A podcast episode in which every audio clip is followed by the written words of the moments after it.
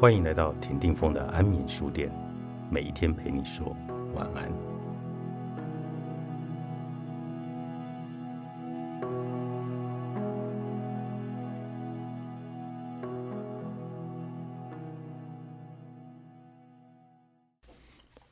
小时候读《湖滨散记》时，我注意到一个细节：梭罗为了躲避这个世界的复杂关系，一个人逃到了湖边。但如果你仔细读，会发现瓦伦登湖的小屋中，梭罗还是摆了三把椅子。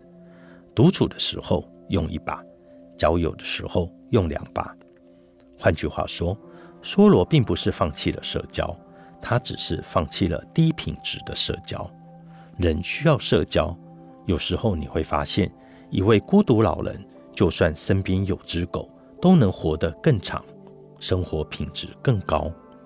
科学人杂志曾经写过一段话：长期孤独感相当于每天吸十五根烟。相比于普通人，孤独的人有百分之二十六的几率更早死亡。无论从哪个角度来说，孤独都不是一个好的词语。但这并不代表我们可以随意社交。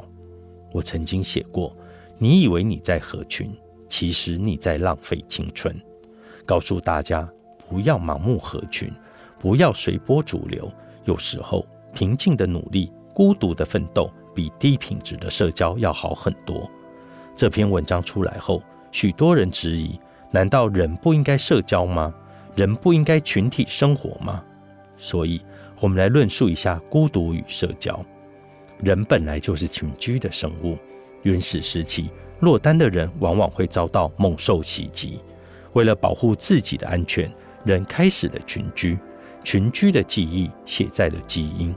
直到今天，每个人都会害怕孤独，所以社交也是理所当然。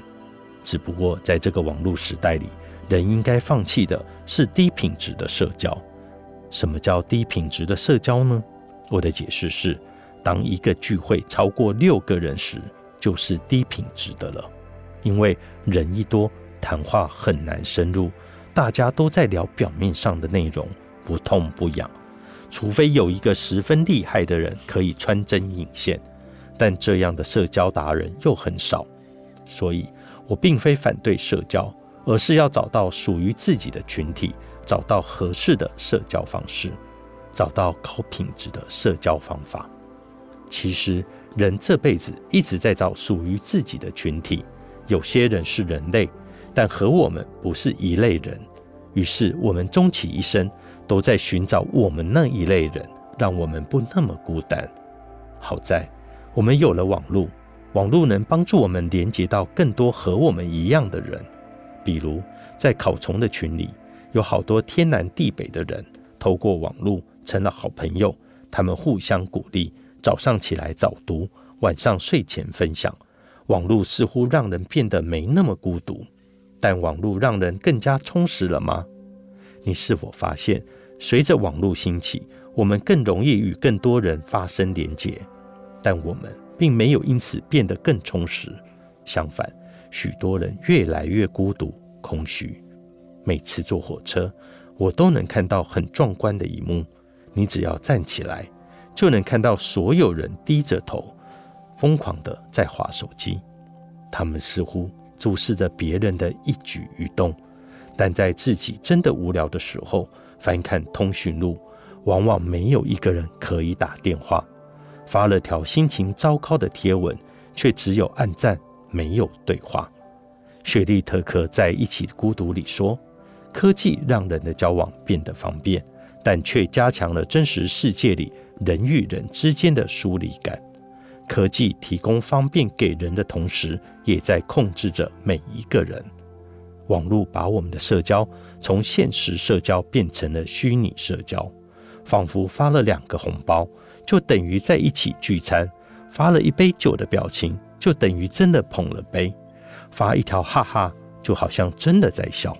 一级玩家里有一句台词：“你看到的不是真的，你看到是我想让你看到的。”这句话之所以说得好，是因为他看透了网络的本质，它不过是人的一面，而不是人的全面。你看到的不过是别人想让你看到好的那一面。当然，你会越来越焦虑，越来越孤独。有时候，我会觉得，网络虽然拉近了人与人之间的距离，却让人感到越来越孤单。这就是我一直强调的：我们不要被动的吸收资讯，而要学会让科技重回到工具的位置，为我们来服务。记得有一次回家过年，爷爷费尽全力把几个孩子聚在一个屋檐下。大家只用了一秒钟，就打开了手机，切换到另一个世界中。他们在那个世界里，在美图，在抢红包，在按赞。可是，当这些孩子真的去了那一个世界，还是习惯性的打开了手机，切换到其他的世界里。对于不懂得如何使用高科技的人，有了网络，孤独反而更加无处不在。人生应该是自由的。你想社交的时候就去社交，想结婚的时候就去结婚，想孤独的时候就去孤独。你的努力要配得上你的野心。作者李尚龙，《金周刊》出版。